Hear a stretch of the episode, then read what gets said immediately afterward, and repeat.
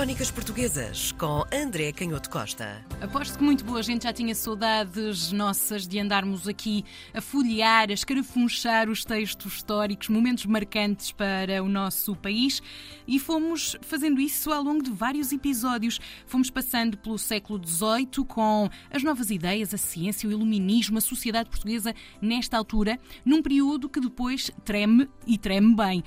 Por isso mesmo, eu gostava de perceber, André, o que é que aconteceram a estas obras que fomos aqui descobrindo e desbravando? O que é que aconteceram a essas obras? Onde é que elas estão? Acho que está na altura de entrarmos num novo século. É uma excelente pergunta. A investigação sobre as bibliotecas é das coisas mais fascinantes. Nós sabemos que durante o século XVIII, muitos destes livros que nós, que nós tivemos a analisar não tinham grandes edições, portanto, não eram livros que, que, tivessem edições de um grande número de cópias, alguns até eram, até são, eram já na sua época obras relativamente raras, e portanto a melhor biblioteca, sem qualquer uh, espécie de dúvida, era a biblioteca do Passe Real, uma biblioteca que chegava calmamente aos 70 mil volumes e que foi destruída, como sabemos, uh, no terremoto em 1755. E por isso, uma das principais tarefas de reconstrução da cidade passou pela reconstrução também da Biblioteca Real e começaram a ser compradas diferentes bibliotecas particulares. É verdade, também se perderam algumas bibliotecas particulares muito importantes, como é o caso da Biblioteca do Conde da Ericeira, que também foi destruída pelo terremoto.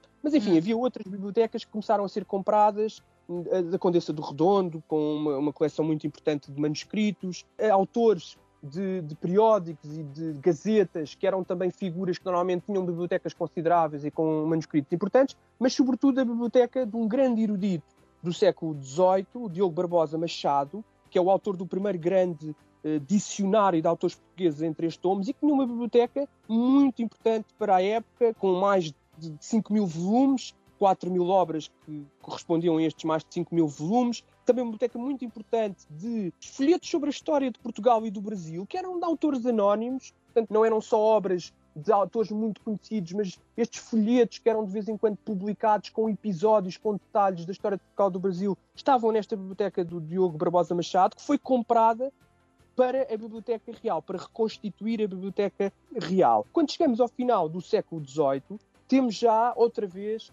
talvez a, a, a, biblioteca mais importante do reino era esta biblioteca real, que até tinha eh, dado origem a alguns conflitos, por exemplo, com o bibliotecário da biblioteca de Mafra. Depois havia uma disputa com os livros e uma disputa também pelo protagonismo, quem é que seria o bibliotecário ligado, obviamente, à coroa, à família real, capaz de montar a biblioteca mais completa e reunir o maior número de livros do, do género daqueles que tivemos aqui a observar. De tal forma que chegamos a esta passagem do século XVIII para o século XIX e temos uma rivalidade dentro das próprias bibliotecas do rei na cidade, em que temos uma biblioteca real, esta que tinha sido reconstituída no Palácio da Ajuda, hum. e uma outra biblioteca que é criada no Terreiro do Passo, já na cidade reconstituída, e que é inaugurada em 1797, e que é a biblioteca pública da corte, e que é uma biblioteca, nós vemos por este termo, biblioteca pública, já com uma visão um pouco diferente, uma visão já de difusão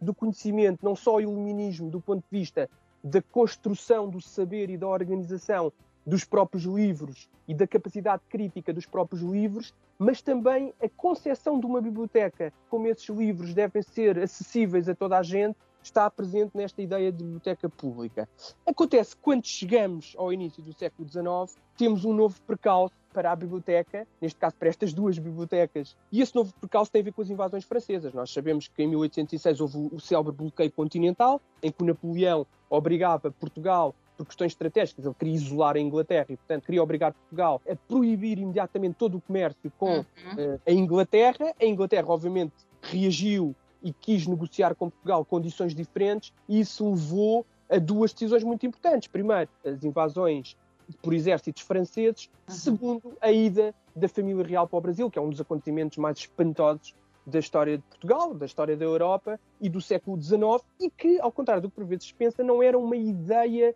que tenha caído assim do céu como uma reação ao risco da invasão francesa. Era uma ideia que andava a ser discutida nas elites cortesãs do Reino de Portugal praticamente desde o século XVII, que no século XVIII tinha sido proposta por um grande diplomata, o Dom Luís da Cunha, porque já nessa altura se percebia, em pleno reinado do ouro de Dom João V,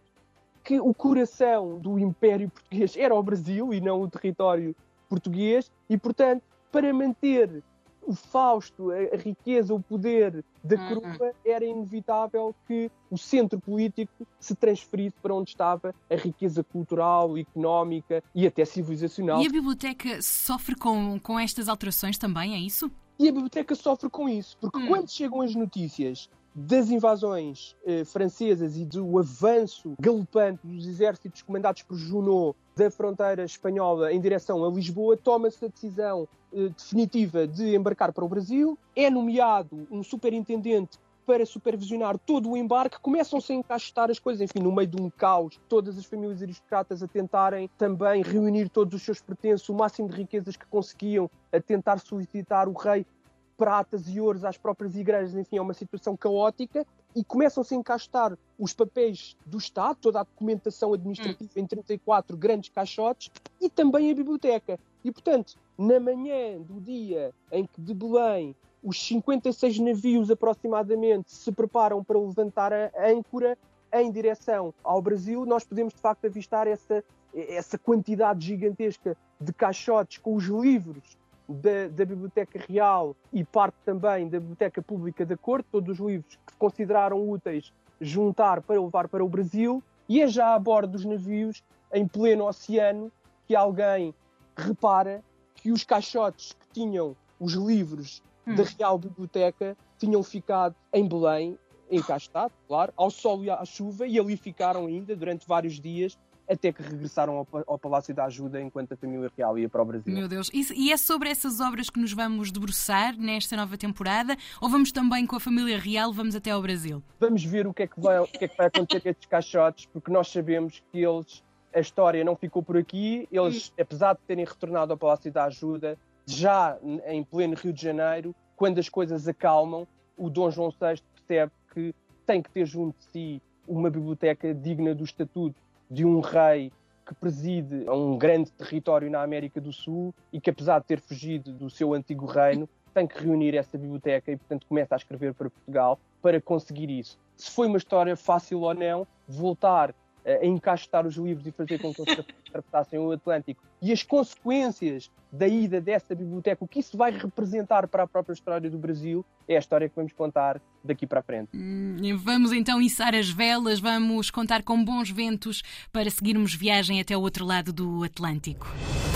Crónicas Portuguesas com André Canhoto Costa.